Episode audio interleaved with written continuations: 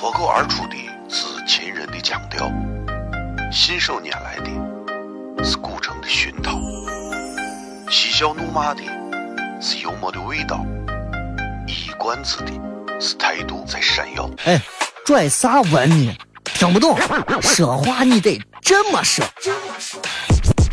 哎哎哎哎哎哎！北京有个郭德纲，正正正正正正在有个叫李波，可西安？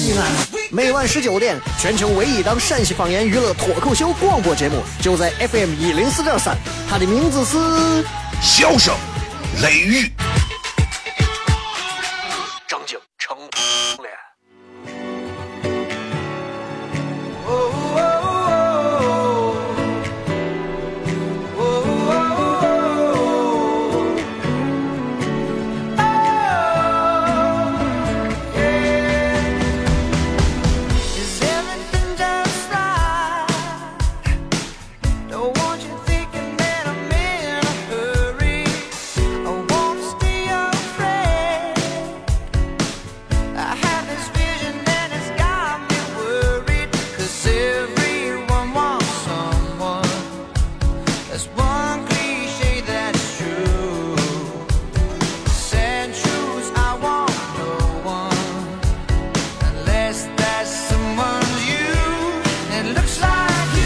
欢迎各位收听《笑声雷雨》，各位好，我是小雷。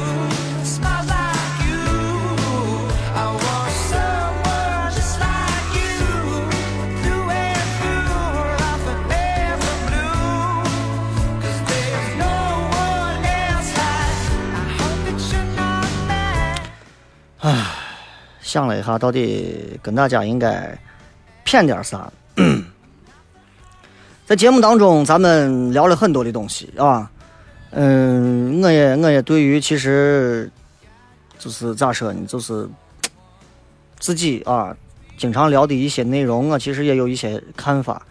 你知道，在我呃十年前，我刚进入广播电视这样一个媒体圈子的时候，我还想成为一名主持人的时候，那会儿我其实是很迷茫的。在迷茫的那段时间里面，我通过了一系列的学习，包括自己给自己制定了一些计划，让自己一步一步的走入正轨。这个除了要感谢我自己之外，我也不知道应该感谢谁。但是问题都来了，啊，其实这一路上我还是要感谢一些心灵鸡汤，感谢一些成功学的文章，啊，感谢读者，啊。但是话又说回来了，其实这么多年过去之后，我发现，尤其现在有了朋友圈，有了微信，有了微博，那些所谓的成功学，那些所谓的鸡汤文字，我渐渐发现他们有虚伪的一面，你知道吗？我相信你们在你们的朋友圈里面一定会偶尔，至少偶尔啊，有的人可能很频繁，有偶尔转发一些所谓的成功学或者是鸡汤文，就那种东西。但是你要知道，这些文字其实它并不会告诉你很多的真相，并不会告诉。最近在朋友圈里面有这么一段文字，微博上也有，微博上也有。当时是在高考前夕，这条微博转的非常凶。我相信你们一一定都知道，它是它的原文是这样的：这两份名单你认识多少？第一份名单，傅以健、王士丹、林兆堂、刘子壮、刘福尧、刘春玲，不拉不拉，等等等等。第二份名单，李渔、洪生、顾炎武、黄宗羲啊，吴敬梓、蒲松龄、洪秀全、袁世凯。那么，请问哪一份名单上你认识的人多一些？答案揭晓，前者全是清朝科举状元，后者全是当时落地秀才。一目了然的动机，一目了然的文字效果。前面那一份名单里头全是当时的科举的状元呀，你一个都不认识。后一份里头的呀，什么袁世凯呀、顾炎武啊、金圣叹、黄宗羲、洪秀全、蒲松龄、李渔，哪个你不认识？啊，跳龙门，呃，哪个你不认识？你都认识。呀，那后一个居然都是一些当时落地的秀才，都是没有考上的，考的不行的，感觉哎呀，好有道理呀、啊论据充足，论证有力，感觉就像是在安慰今天高考的娃，就算没有考好，不代表这辈子都完了。你看看这个名单上这些人，后面这些人都落榜了，但是现在流传千古，咱们会永远的记住这些人，不管是好名声坏名声，反正都记住了，对吧？前面那些人是状元，但是现在谁知道？谁知道他们谁？所以成功跟学历没有半毛钱关系，安心去考试，各位。中考、高考，你们安心去考试。落榜了咋？落榜了一样大有作为。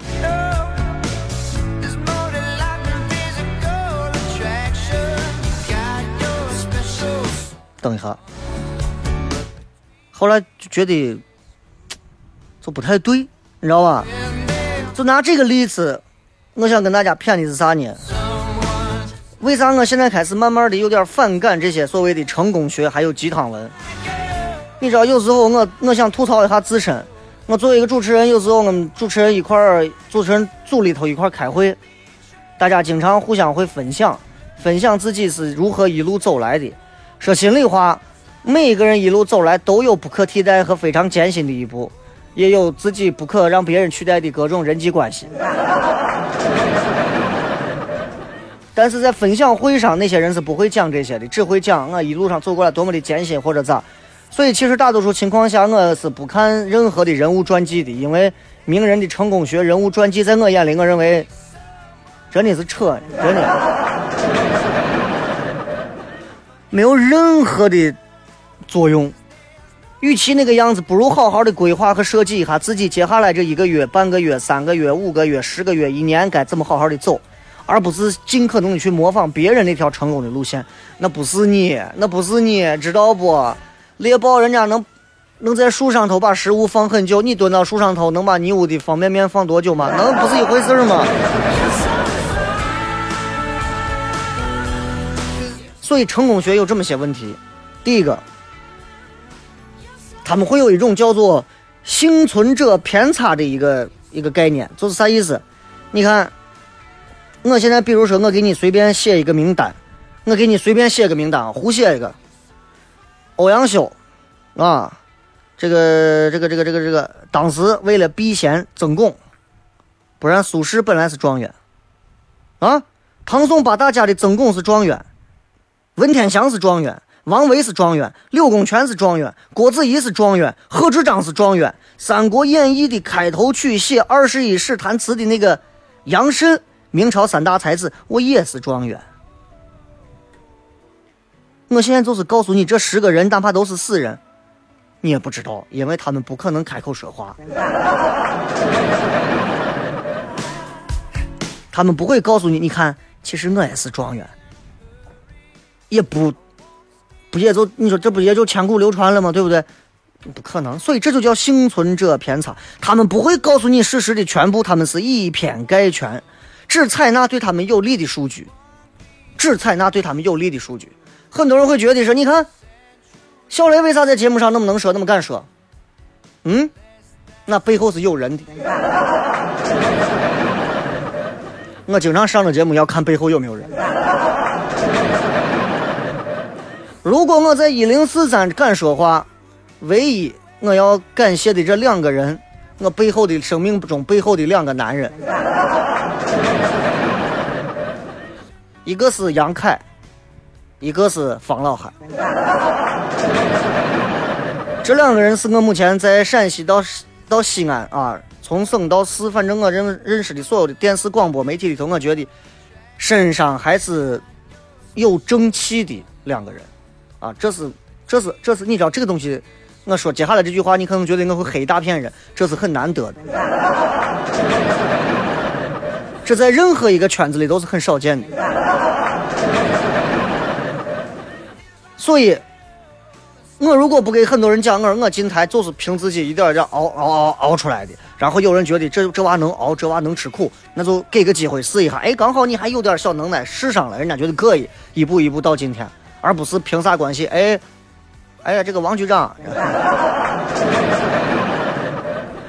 我连人家领导办公室的门朝哪开我都不知道啊！我背后有人的话，我还能天天让人抓住我的节目上说这说我，我还能逼，对不对？都不想一想。所以其实，所以其实这些成功学和鸡汤学的道理其实是一样的。他们光用自己觉得对自己有利的那些数据，他们根本不考虑你到底想不想了解所有的东西。另外，成功学有一点，他经常故意含混因果逻辑，就是把事实隐藏，然后把逻辑简化，光留下一个非常简单的因果联系。第一个，考中状元，你们都不知道；考不上的，你看都流传千古。第三个，你就算考不上，你也会流传千古。这个思维是非常可怕、非常害人的。尤其是如果今年你是参加考试的娃们看到这个话，他如果娃们现在，你说现在年轻娃，你看着一个个学的好像多，其实脑子里头还是简单的很。他如果没有足够的阅读面跟理智判断的时候，你说他会产生啥后果？一个文字告诉你，高考压根儿跟成功关系不大。你看人家第二个名单不都没有考中，还是流传千古吗？第一个名单默默无闻，我要做第二个，我总管。举个例子啊，泰森之所以是泰森，不是因为他强奸罪和咬人家的耳朵，对不对？泰森之所以是泰森，那是因为他就是泰森。他之所以他能成为拳王，是因为他真的有足够的实力和技巧。那真的是人家日复一日的练出来的。真的，如果不是因为他犯罪，这伙计，那霍利菲尔德都没有他啥事情。太厉害了，野兽啊，那真的是野兽啊！如果不是因为他，其实这个人其实挺花钱如流水一般啊，其实挺真的很厉害。看过他拳击比赛的人都知道，泰森真的是，只要你不要给他抓住一个空，抓住一个空，那就付之一炬啊！你所有的之前的防守一点用没有，几秒钟几拳就把你干掉了，这都是泰森最可怕的地方。但并不是因为说泰森啊，你看泰森多厉害的，我花的钱买的钻石手表，又是耳咬人耳朵，有啥？不是我。对吧？有的人那就逻辑理解，还有可以这么说，不是说只要吸毒就是成功的，对吧？那比方说吸毒里头那那么多明星吸毒的，说个宁财神，宁财神为啥会成功？不是因为他吸毒吸的好，也是因为他有足够的才华，还有他非常牛的编剧技巧，因为他看书。不断的练习如何写作的看书，他要是不吸毒，他更可怕，他太厉害了这个人。但是这个人自己把自己路给弄断了啊，所以，对吧？同样黄宗羲蒲松龄他们流传千古是因为他们本身他们就有才。明白吧？明白吧？这就好像如果五十年之后有人说起陕西做广播的说了一堆主持人你们觉得他们都有名吗？我再说几个小雷谁谁谁谁谁谁谁说完我告诉你前者他们都是很有名的后但是后者他们小雷像这种，他们都怎么怎么得到了什么什么样，他们还都不是学播音主持专业的。我之所以今天有很多朋友觉得我比较好听，不是因为我没有上播音主持专业而得的这个福，明白吧？我其实特别希望能上一下播音主持专业，学一学基本的吐字归音。师傅，对吧？这只不过也是靠后天的一些积攒和努力，就是就是一样的。所以，如果黄宗羲、蒲松龄他们本身有才华，他们如果还中了状元，那就是人生的助力啊，那就更厉害了，那是更厉害了。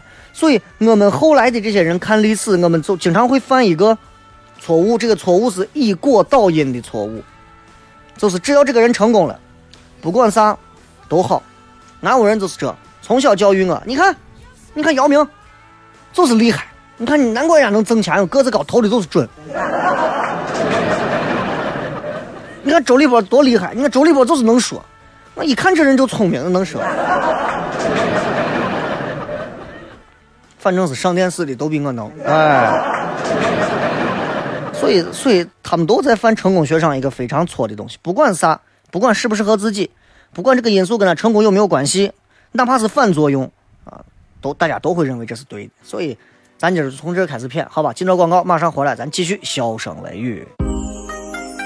脱口而出的是秦人的腔调，信手拈来的是古城的熏陶，嬉笑怒骂的是幽默的味道，关子的是态度在闪耀。哎，拽啥文呢？听不懂，说话你得这么说。哎哎哎，北京有个郭德纲，纲正正正正正正正有个叫地方，可西安西安。每晚十九点，全球唯一档陕西方言娱乐脱口秀广播节目，就在 FM 一零四点三，它的名字是笑声雷雨，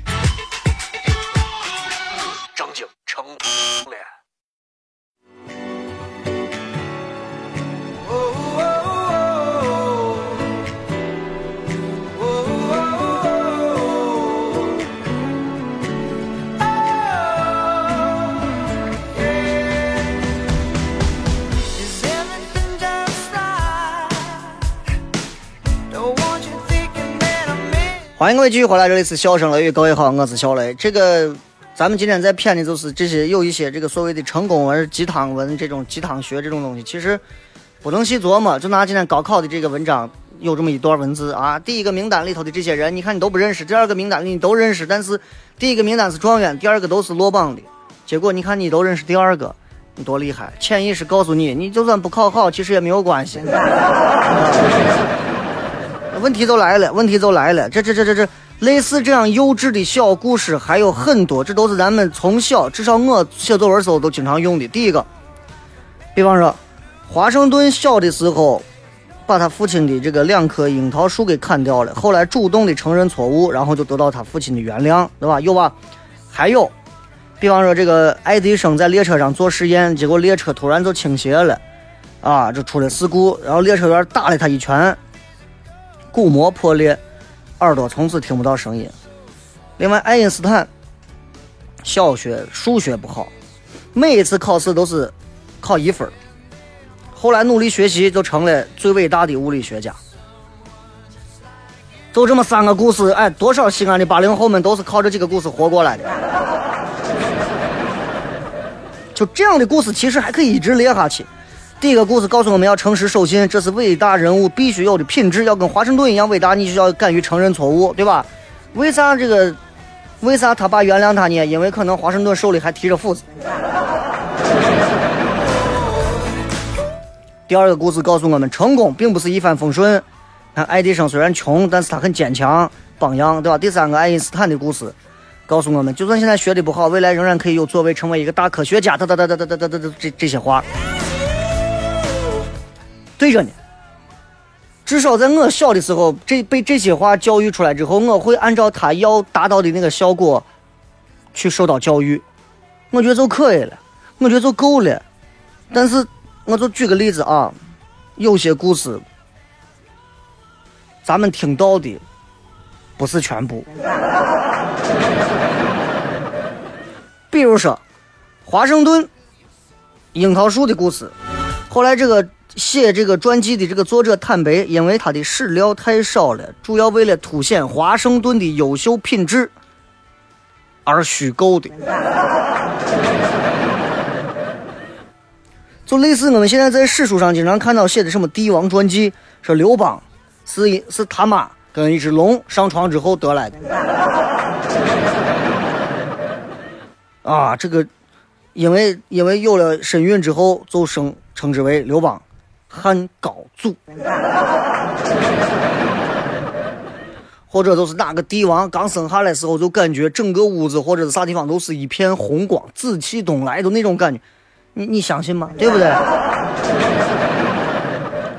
爱迪生的那个故事，那后来爱迪生本人后来有这么一段话，跟这个版本是相反的。爱迪生说：“我当时是上火车上晚了，两个手抱着一大捆报纸，火车刚开动，我抓着把手，然后慢慢我就滑下去了。列车员一把过来拉我，结果不巧把我的耳朵抓住了，硬把我拽上来，但是我的耳朵嗡嗡作响，生命得救，但是我给聋了。就是说，其实这个列列车员其实不仅不坏，还是救他命的。后来这个流传就是什么车内失火呀，把实验器具都拿下来呀，这个也有这个事情，但是已经是他变成聋子之后了。啊！而且爱迪生八岁，他得了重度的这个猩红热，高烧之后耳朵就一直不能，就不太好。你不能说一巴掌就把人打聋了，不是那么寸的，对吧？搞得好像这个人世间一巴掌都打聋一个爱因斯坦、爱迪生，哪有那么？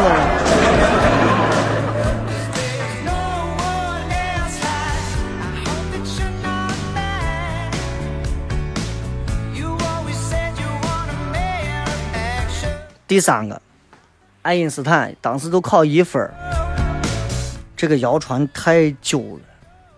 德国考试成绩评分六分制，一分优秀，两分是良好，三分是中等，四分是及格，五分是不及格，六分是差。说明爱因斯坦从小就很聪明。那么，即使这些出发点是为了教育孩子，让孩子们向善，但如果这本身是一个虚假的故事，娃们如果有一天真的到了德国，到了哪儿看到了这些东西之后，他们会说啊，爱因斯坦不是一个差学生吗？这从哪学生好？对儿童的三观是一回崩塌啊！我也希望我们更多的，不管是媒体的还是教育工作者，把真正的这个力量都放在其实这些东西上，我觉得可能更重要一些。就这些小学时候的故事，对我们来说真的已经太幼稚了。但是，但是这当中还有很多的故事，可能我们都不知道。我们我们可能还在孜孜不倦的，我们读着一个某一个名人的传记，然后我们希望从他当中得到成功的真谛。但是传记背后的作者是不可能告诉你他们成功的全部真相的。比方说，今天上春晚的每一个明星，你认为他们都是凭借着纯粹的个人能力上去的吗？我看也未必。我的意思是，有可能还靠运气。作者是不会告诉你，王石，啊，王石都知道对吧？万科的老总王石，王石父亲是谁？当年的王震，当年那真的是多厉害，号称王胡子啊，那很厉害。任志强，那作者不会告诉你，任志强他爸以前是商业部的副部长。潘石屹不可能给你在那讲说我为啥发迹，他肯定讲他奋斗的很厉害，但他的发迹是因为他跟一个女富豪叫张欣结婚之后，他才有了资本。就包括现在落马的这大老虎啊，原来铁道部的这个部长刘志军，他之所以现在发起来了，是因为他跟他三段婚姻有关系。啊，男版的邓文迪嘛，一次跳的比一次高的那种。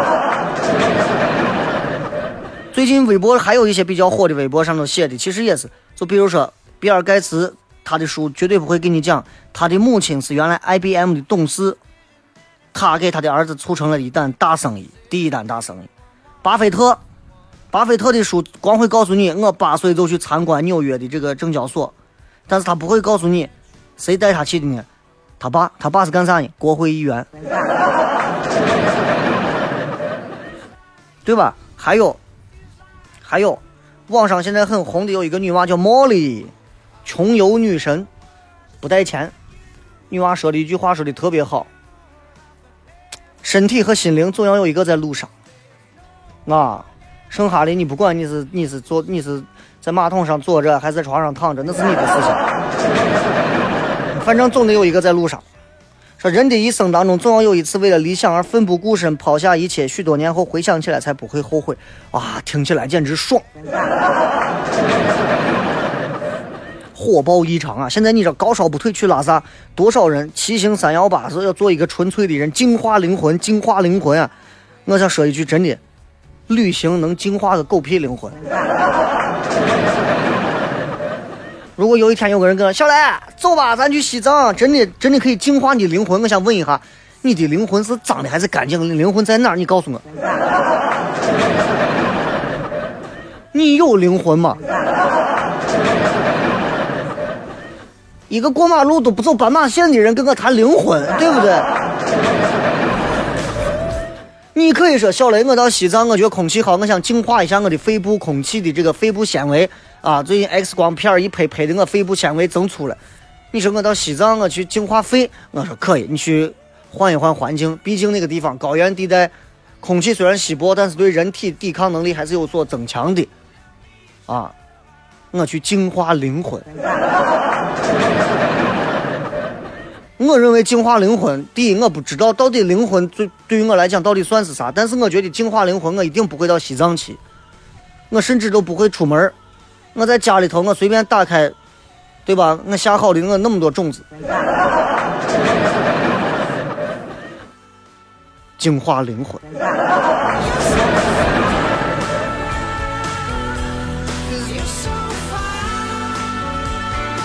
就包括这个女娃穷游，最后爆出来，她也不是穷游，对吧？她她她她住豪华酒店，她每天几千，她是有赞助的，她是有赞助的。你们你们一个一个可怜的，拿着五毛一块的，就骑个自行车就上路了。所以很多的鸡汤和很多的成功学的背后，其实是非常纯粹的商业行为。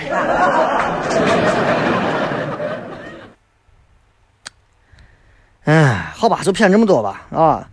这个世界其实本来就是一个所谓的罗生门，真的就是这样。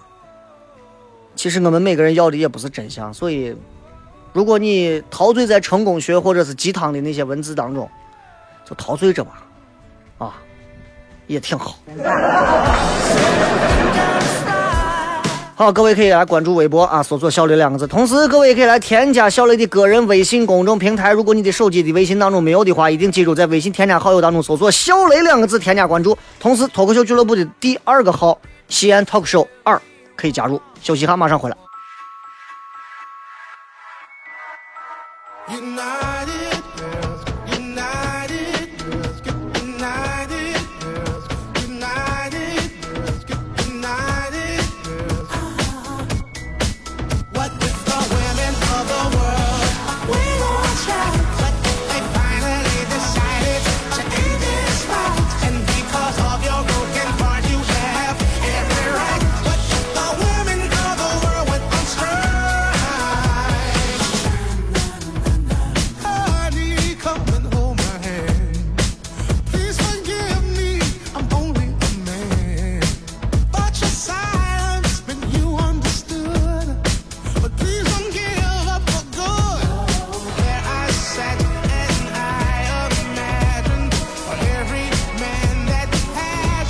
接着回来，我们来跟各位互动一下，简单互动一下啊，因为今天稍微内容聊的有点多，所以可能还有个十分钟左右的时间。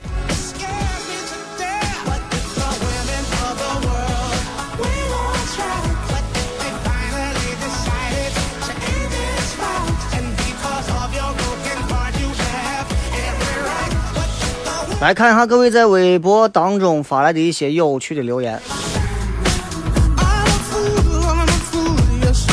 这个葫芦娃说：“那个，为啥美国反过来后的国美就很火？为啥东京反过来后京东也很火？”雷哥预测一下，下一个谁会火？这样名字的巧合好像应该没有了吧？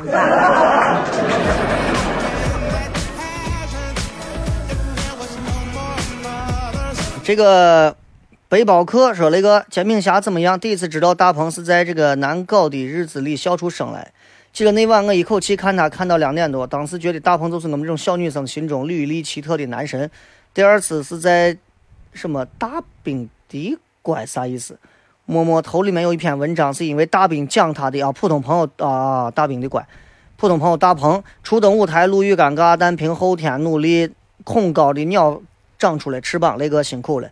对，其实我想说的是，就拿大鹏来讲啊，其实这个这个小伙儿，其实你们也光看到他一步一步艰辛努力付出的这么多，但是 你要知道，你靠他，你拼死把你整死，你比他一强十倍、二十倍的努力，你也永远不可能超过他，因为搜狐的张朝阳在全力支持他。如果没有搜狐这个平台，如果大鹏现在是在陕西或者是西安的电视或者广播电视台，你觉得他能请来任何一个明星吗？我觉得最大的明星应该就是什么石国庆老师。啊，王木真老师倒是愿意来客串一下，啊，为人比较宅心仁厚。除此之外，我估计没有明星会来。这个什么康什么咋是吧？这个这个什么什么英文的这个啊，雷哥，有人说你长得像汪涵吗？经常有，不过那不重要，啊，并没有给我带来任何的任何的好处。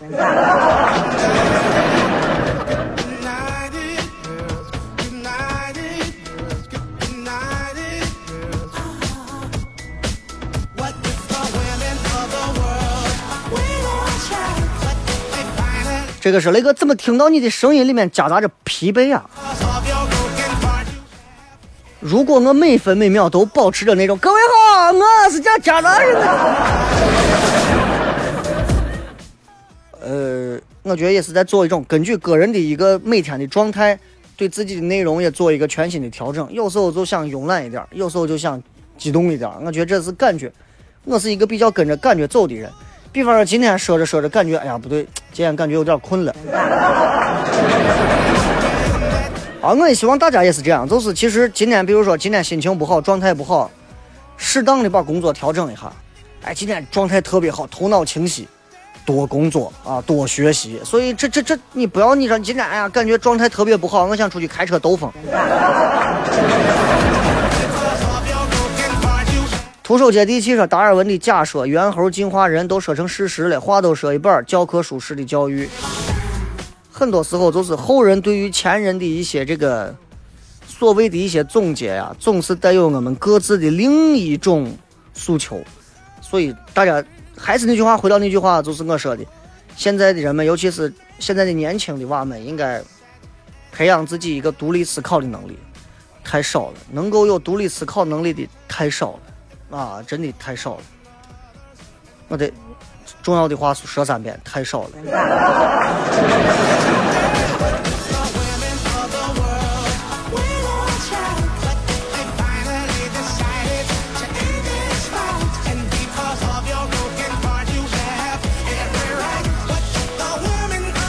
这个博小成说，雷哥电脑硬盘坏了，在学校实习，把之前考试阶段的脱口秀听完了，求安慰，求保佑明天修的时候里面文件啥都在，只要保证硬盘不要让人偷走。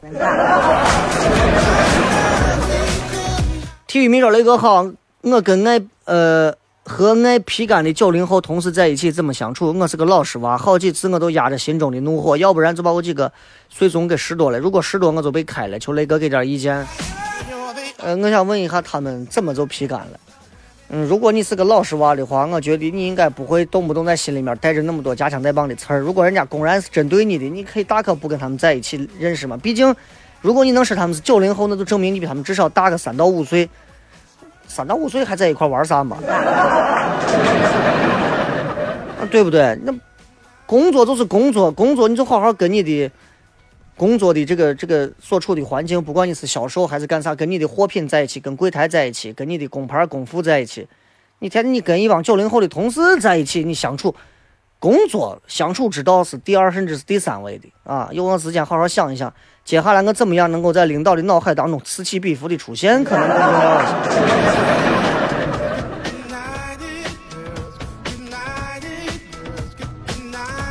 深海里的阳光今天从闪光门口经过，突然想撒手就想见上一面，每天开心还是很重要的。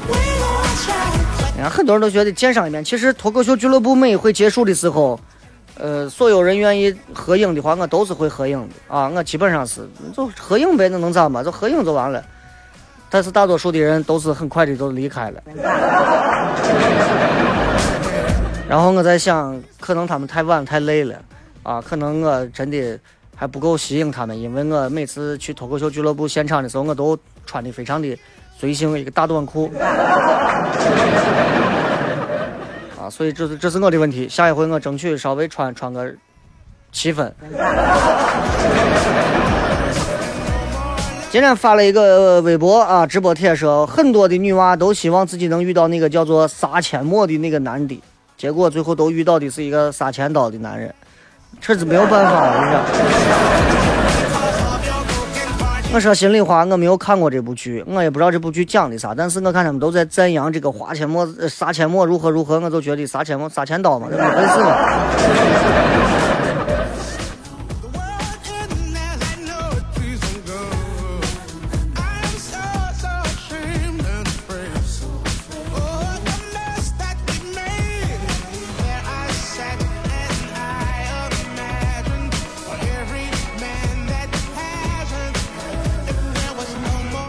啊，这个还有人在问关于这个脱口秀俱乐部，现在是这样子的啊，咱们还是还要宣传一下，因为今天才开通的这个号，就是西安脱口秀俱乐部的第二个微信的官方微信号，啊，叫西安脱口秀俱乐部二啊，就是西安 Talk Show X I N T L K S H O W，西安 Talk Show 后面再加一个阿拉伯数字的二，就是我们另外一个号了。我发现有很多人两个号都加了，我我觉得这是一个很无聊的一件事情，因为我想把更多的空位子留给更多没有加的人。有的人两个号都加，我同样通过了，因为对你们来讲，加两个号其实加一个号，你们觉得好像好像能有区别，其实没有区别，两个号都是一样的啊。到时候会同步发送同样的内容，然后同样的消息，但是近期啊，第二个号可能暂时不参与抢票，因为我需要重新协调场地之后，让两个群的人都能有机会抢上票。所以有的人一定在想，哎呀，第二个群一弄，第二个号一弄，肯定也要抢票，我两个号都占哈，两个号都抢票，你觉得你想的有我完善吗？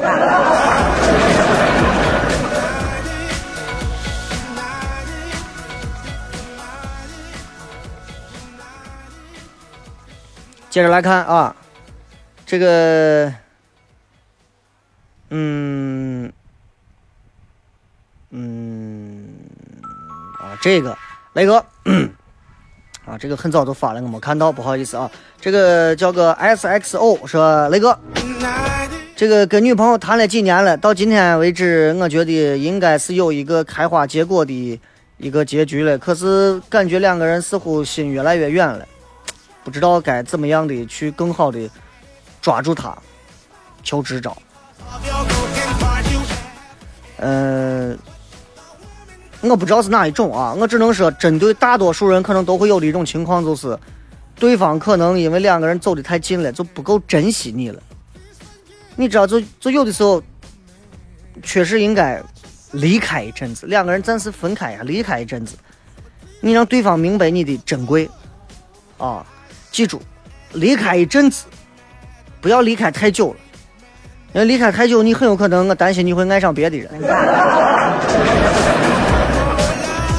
现在这年头人心难测，你知道吗？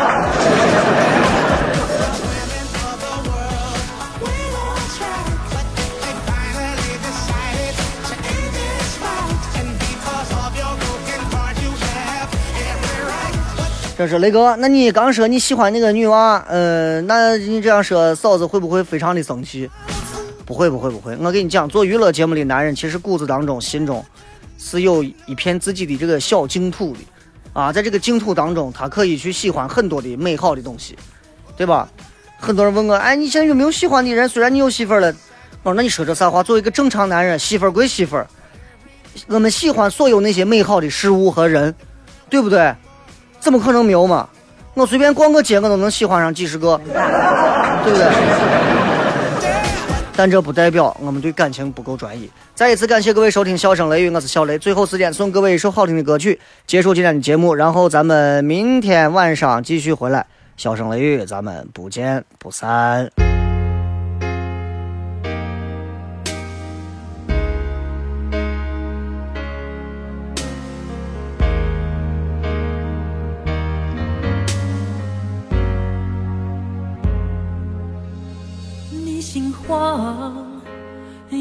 色帮忙来隐藏，看不到你脸庞，你的变幻。今夜你温柔像种补偿，痛弥漫，让黑暗为我来伪装，不让你看到我凌乱步伐。今夜的悲伤想走不完，用尽所有的力量和所有的方法，却仍无法挽救这悲